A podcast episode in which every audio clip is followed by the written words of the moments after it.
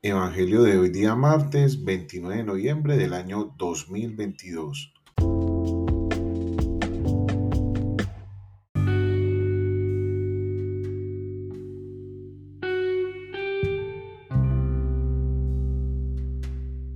Lectura del Santo Evangelio según San Lucas.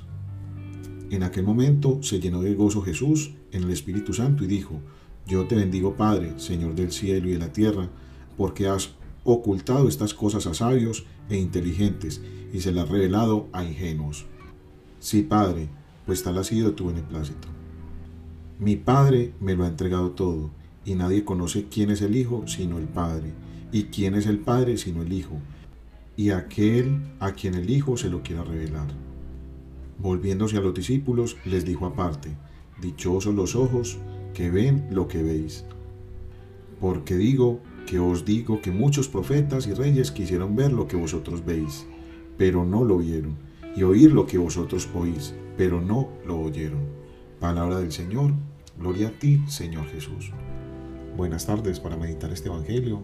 Tenemos que recordar que el Señor nos ha enviado su Santo Espíritu para que nos acompañe, para que ese Espíritu que tiene tanta fuerza nos dé esa sabiduría y el entendimiento para tener las fortalezas para enfrentarnos al mundo que nos tenemos que encontrar todos los días.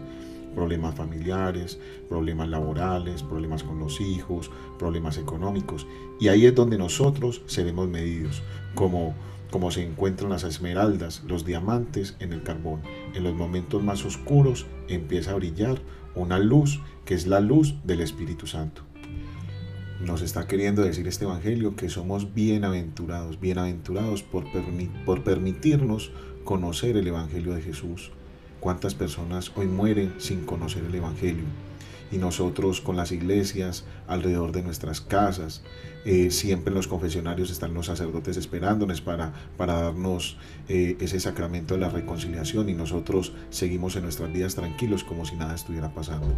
Nosotros pertenecemos a un rebaño muy diferente al rebaño del príncipe de este mundo, pero que nosotros en plena libertad estamos en plenitud de escoger qué es lo que creemos que nos puede servir. Es obvio el mismo Señor nos ha revelado cuál es el camino, pero nuestra soberbia, nuestro propio ego, querer nosotros hacer las cosas al amaño de nosotros y no, y no a la voluntad del Señor, han hecho que perdamos el camino.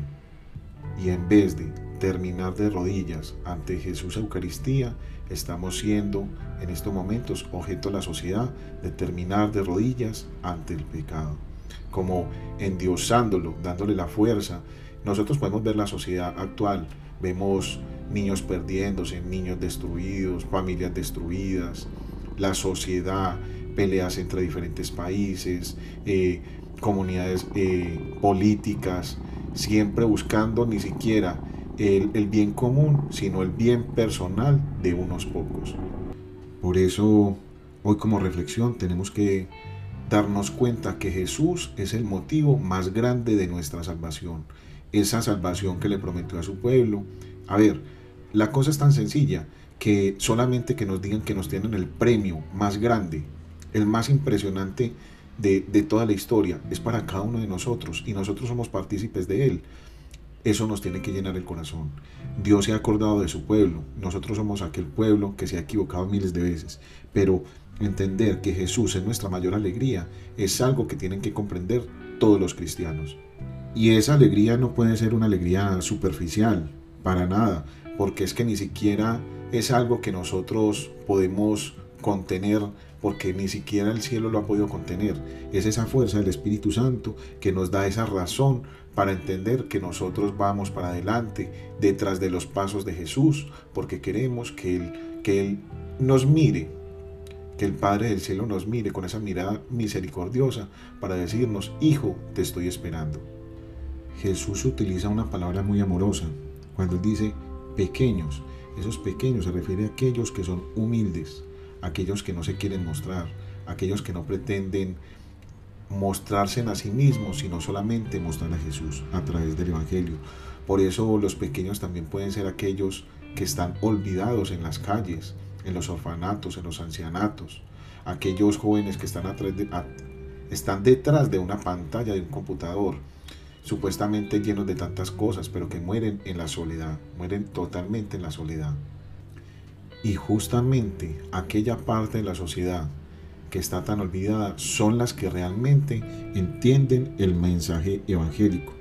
Recordemos que Él se sorprende porque este mensaje muchas veces los más versados, quizás aquellos doctores, quizás en el pueblo judío aquellos sacerdotes, se creían con una realeza, con una altura impresionante y no entendieron nunca el mensaje de Jesús, porque justamente en la necesidad, en la dificultad, en el dolor, en el sacrificio, nosotros inmediatamente rodillan en tierra y mirando, clavando nuestra mirada hacia el cielo, podremos entender cuál es el misterio de Jesús y del reino de Dios. Como último punto, sintámonos totalmente alegres, bienaventurados, Señor, no porque sean nuestros méritos, para nada, no porque nosotros merezcamos algo, para nada. Solamente por tu infinita misericordia nos acogemos a ti, Señor, y nos dices en este día que somos bienaventurados, que tú te has acordado de cada uno de nosotros. Démosle gracias a Dios con una pequeña oración, una meditación durante la noche, durante la mañana, a la hora de comer un plato de comida. Señor, gracias, muchas gracias. Tú me haces muy feliz ante las dificultades y problemas que tengamos. Señor, muchas gracias porque tú eres nuestra piedra preciosa, tú eres, tú eres la razón de nuestra esperanza y tú eres el que llenas nuestro corazón, nuestra alma con amor, con alegría. Señor, no permitas que nunca me separe de ti. Gloria al Padre, al Hijo y al Espíritu Santo